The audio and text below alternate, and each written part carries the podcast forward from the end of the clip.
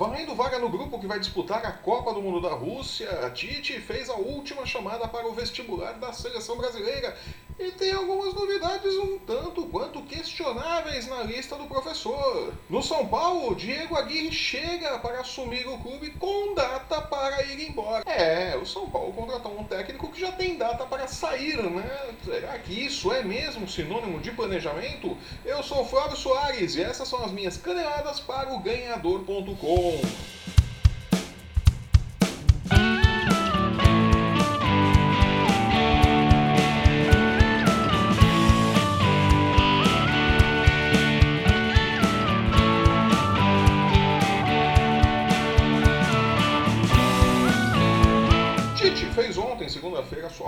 convocação antes da convocação final para a Copa do Mundo da Rússia. Né? Entre os convocados, é, dos 15 jogadores que o professor já havia dito que estão garantidos na seleção brasileira, 14 foram chamados. Neymar ficou de fora, obviamente, porque está contundido, né? É, não dá para ele jogar com o pezinho quebrado, né? É, fica difícil, né? Vai de muleta ali pro campo, não vai dar muito certo, né? Vai tomar drible, vai ser desmoralizado. Mas na verdade a ausência de Neymar é o menor dos problemas da seleção. Todo mundo sabe que Neymar vai estar no grupo final estará na Copa. Se vai estar em boas condições ou não, isso é uma outra história, né? Em que condições que Neymar chegará, condições físicas, né?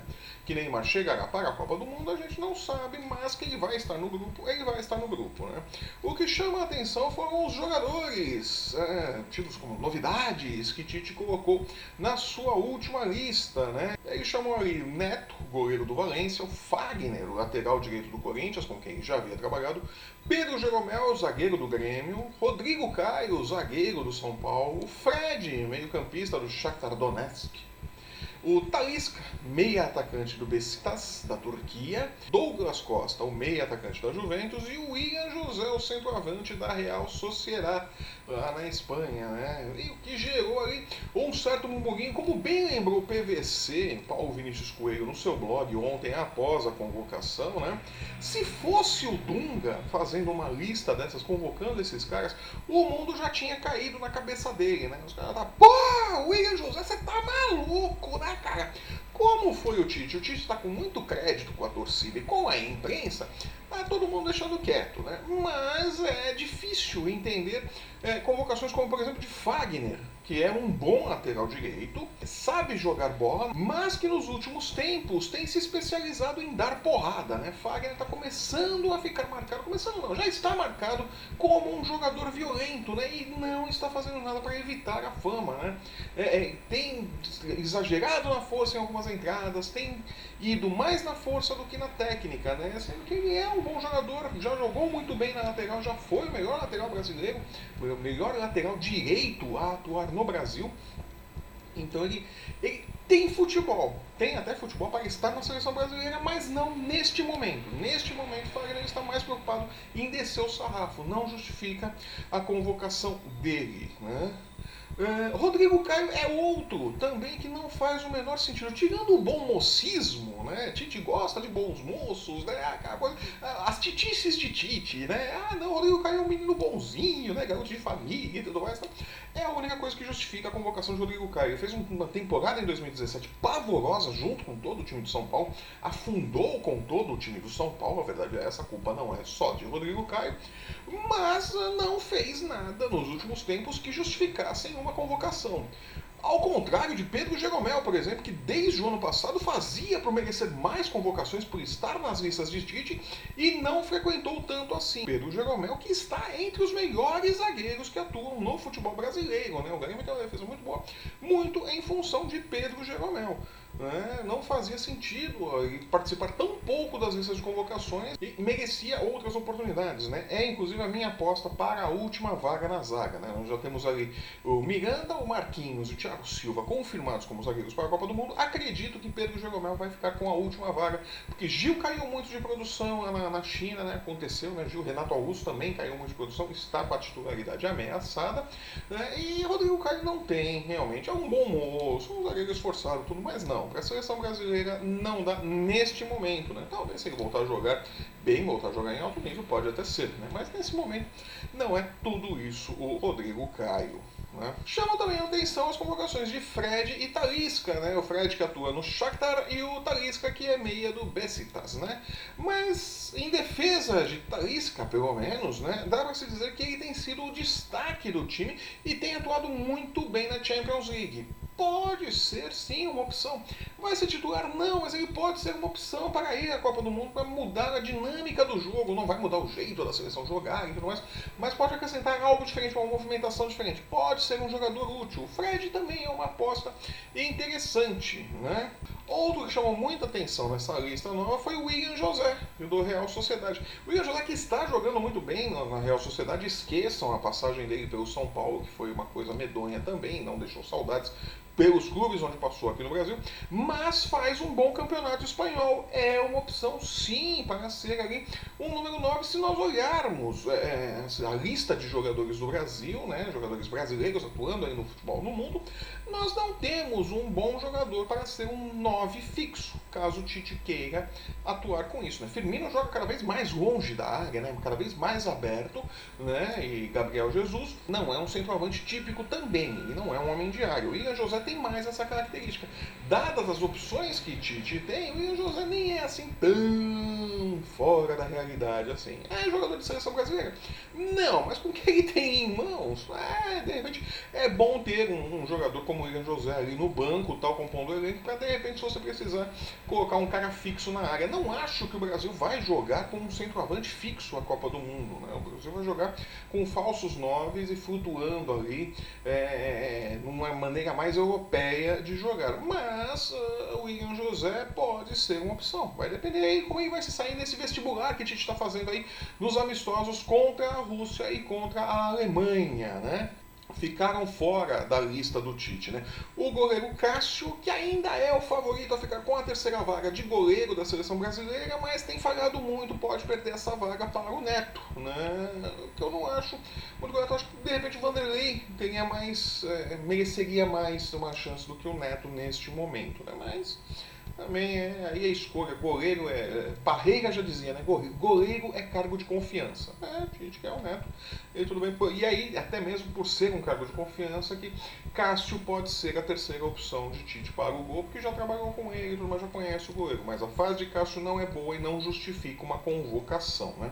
Também ficaram de fora o lateral direito Danilo, do Manchester City, que seria a minha escolha para ir à Copa do Mundo no lugar de Fagner, né? Danilo é um lateral muito mais confiável neste momento do que Fagner, né? O Alexandre, o lateral esquerdo da Juventus, é Alexandre Felipe Luiz, é meio que é a mesma coisa ali, a diferença de um para o outro não é grande coisa também, então qualquer um dos dois que for, tá de bom tamanho para ser reserva do Marcelo, tá de bom tamanho, né?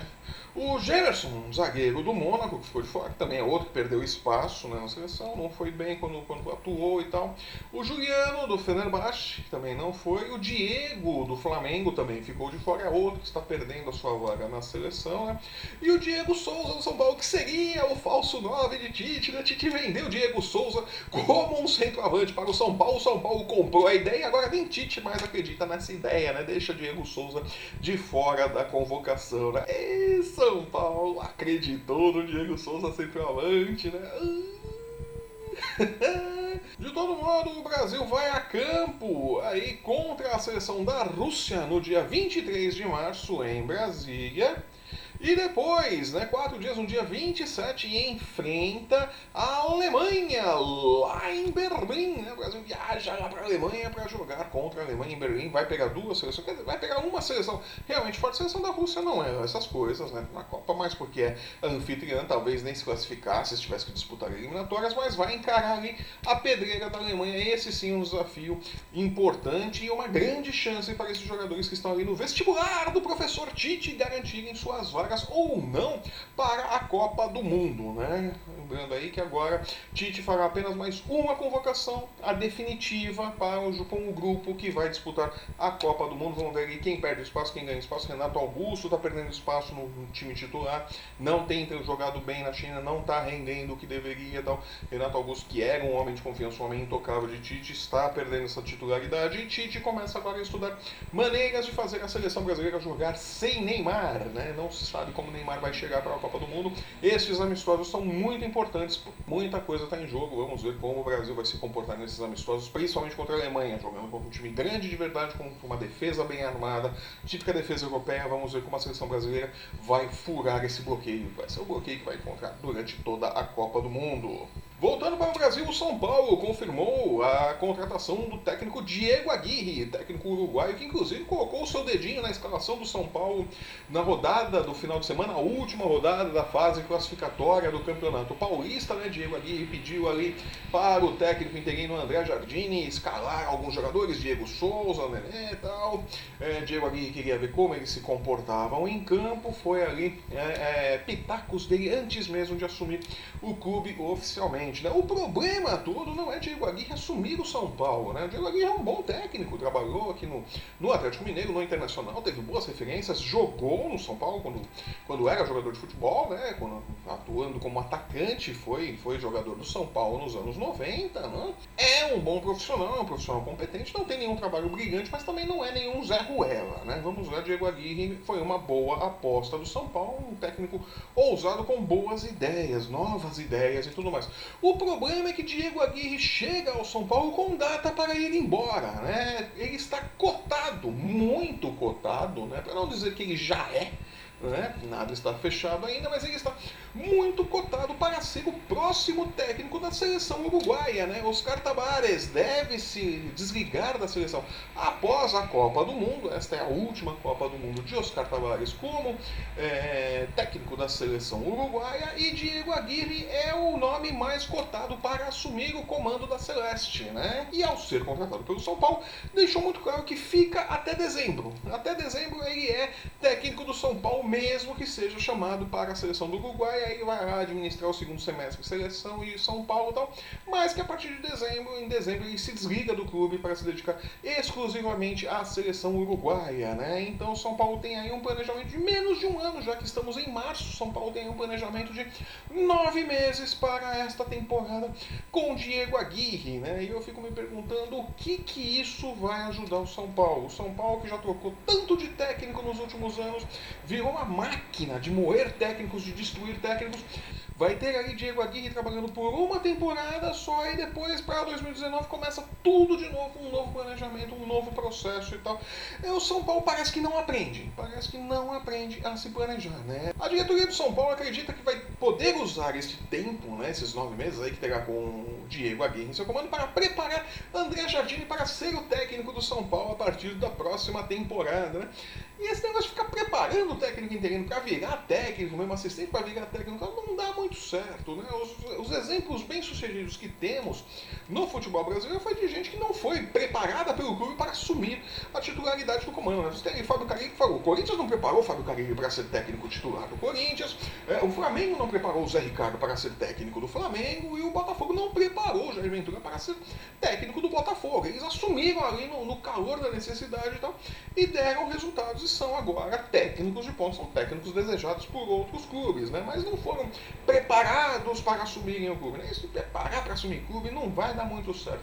Mas de toda forma temos aí o São Paulo com o Diego Aguirre, Diego Aguirre que chega com a missão de ter que usar mais a base do São Paulo, né? E as novas contratações, Nenê, Diego Souza, Trilês, Valdívia tal. O Diego Aguirre chega com a missão de usar esses jogadores. Né? Curiosamente, né? É, Dorival Júnior, um dos motivos que levou o São Paulo a contratar Dorival Júnior foi a sua é, fama de trabalhar com jogadores de base, né? Mas quando ele precisou, quando ele tentou trabalhar com os jogadores da base no começo do Campeonato Paulista, a pressão em cima dele por resultados foi tão grande que ele teve que abandonar a ideia, o projeto de investir na molecada da base. Então esse é um problema que Diego Aguirre vai enfrentar também. A paciência do São Paulo está muito curta, o tempo do São Paulo é muito curto e vai ter que dar resultados muito rapidamente.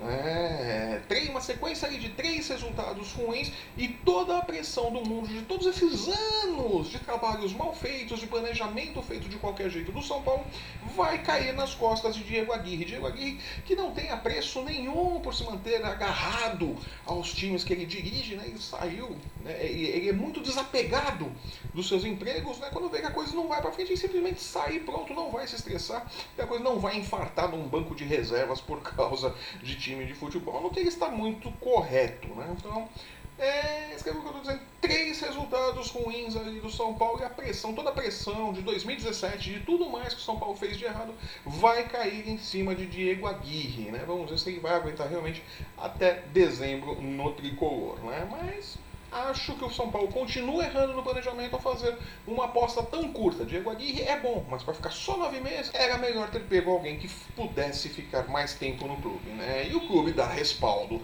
a esse profissional também, né? De toda forma, vamos ver aí, é o profissional que, a partir de agora, pode ser dito que é o, o técnico escolhido por Raí, Ricardo Rocha e Lugano, né? Diferente do Dorival Júnior, que já estava lá quando eles chegaram, este técnico foi contratado com o aval deles e agora a responsabilidade é deles também, não apenas do presidente do São Paulo. Vamos ver como que vai ser o comportamento do tricolor agora na rodada de mata-mata, nos mata-matas do Campeonato Paulista que começam neste final de semana. E eu vou ficando por aqui. Eu sou o Flávio Soares e essas foram as minhas caneladas para o ganhador.com. Nos vemos no próximo sábado com o resumo da semana esportiva e o final de semana no futebol brasileiro. Se você está vendo esse programa pelo YouTube, por favor, assine o nosso canal, deixe seu joinha, deixe o seu comentário, deixe a sua opinião. Queremos saber o que você está achando do nosso programa. Aproveite também para acessar o ganhador.com e não perder um lance do seu esporte favorito. Siga-nos em nossas redes sociais né? Você tem aqui os arrobas do ganhador para nos encontrar no Facebook, no Instagram e no Twitter. Conto com a sua presença no próximo sábado, aqui neste mesmo canal, para as nossas caneladas do ganhador.com. Até lá!